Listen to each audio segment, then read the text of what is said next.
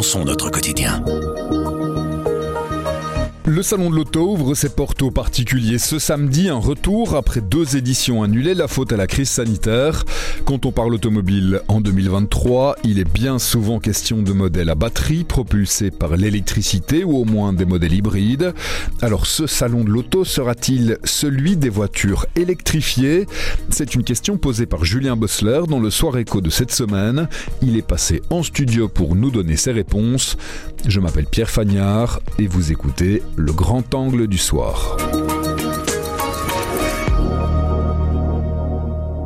Bonjour Julien. Bonjour Pierre. Quand on se promène en rue, en ville, on croise de plus en plus de véhicules électriques. En tout cas, c'est mon impression. Est-ce que c'est une impression ou est-ce que c'est confirmé par des chiffres? C'est la réalité. Si on regarde les chiffres d'immatriculation de voitures neuves produites par euh, FEBIAC, la Fédération automobile, effectivement, on voit qu'il y a une très belle progression des immatriculations de voitures électriques. En 2019, on en était à 8830 véhicules de ce genre-là.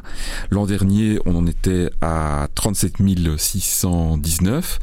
Si on on reporte euh, tout ça sur l'ensemble des, voitures immatriculées, on se rend compte qu'en fait, il y a eu quatre fois plus d'immatriculations en trois ans de voitures électriques. Ces chiffres sont en hausse. Est-ce qu'on sait si ces voitures électriques sont acquises par des particuliers ou plutôt par des sociétés? Autrement dit, qui achète ces véhicules? Le moteur, c'est la voiture de société. Donc très clairement, c'est là que ça se passe.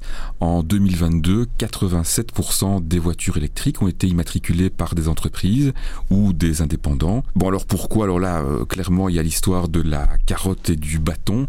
La carotte, elle est fiscale, hein, c'est toute la politique belge en matière de, de voitures société. Le bâton, ben, c'est qu'en 2026, on ne pourra plus profiter de la pleine déduction euh, fiscale si on n'immatricule pas en tant que société une voiture électrique. Et donc en fait les sociétés là, vu les délais de livraison actuellement qui sont assez longs pour se fournir une voiture, eh bien sont en train de, commander massivement des voitures électriques. Ils commandent déjà pour anticiper le changement de législation. Comment est-ce qu'on peut expliquer euh, justement ce, ce si maigre succès des véhicules électriques auprès des particuliers? C'est une question d'habitude, c'est une question de prix, c'est une question d'infrastructure? Oui, alors effectivement il n'y a que 13% des voitures électriques immatriculées l'an dernier qui l'ont été par des particuliers et le frein numéro un, c'est clairement le prix. Donc il faut compter environ 10 000 à 20 000 euros de supplément pour une voiture électrique par rapport à son équivalent thermique. Bon, c'est quand même un sacré budget et j'ai pas à vous expliquer qu'on est dans un contexte économique un petit peu compliqué. donc euh, voilà, on est dans un pays où quand on prend les voitures d'occasion et les voitures neuves, eh bien le, le Belge consacre euh, environ en moyenne 20 000 euros pour sa voiture. Donc le frein, il est économique. Le frein principal, c'est le prix. Il y en a d'autres, des freins à cette acquisition de véhicules électriques par des particuliers Hélas, oui. En fait, tout le sel de la voiture électrique, c'est de pouvoir la recharger à la maison quand on est un particulier. Pour ça, il faut un garage ou un emplacement de voiture pour y installer une, borne de recharge.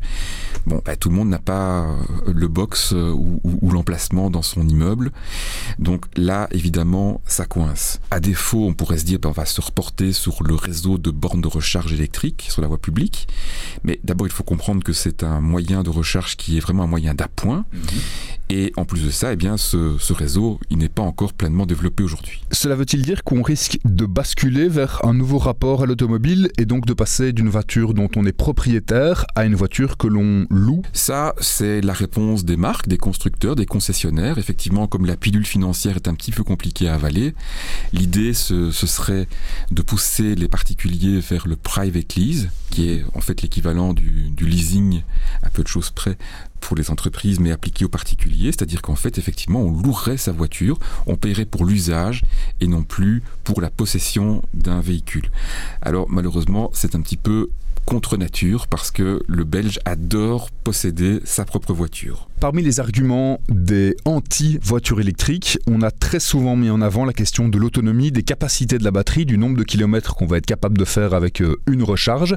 C'est encore un argument aujourd'hui, en 2023, alors que la technologie a évolué? Ce n'est plus vraiment un argument recevable pour la majorité des conducteurs, puisqu'une voiture électrique aujourd'hui, elle fait facilement entre 200 et 300 kilomètres avant de rendre l'âme. Il faut savoir qu'en moyenne, moyenne, les Belges parcourent 60 km par jour. Je ne sais pas vous, mais moi je connais quand même assez peu de gens qui effectuent plus de 200 ou 300 km en tous les jours. Tous les jours, voilà. Donc c'est c'est quand même c'est quand même énorme.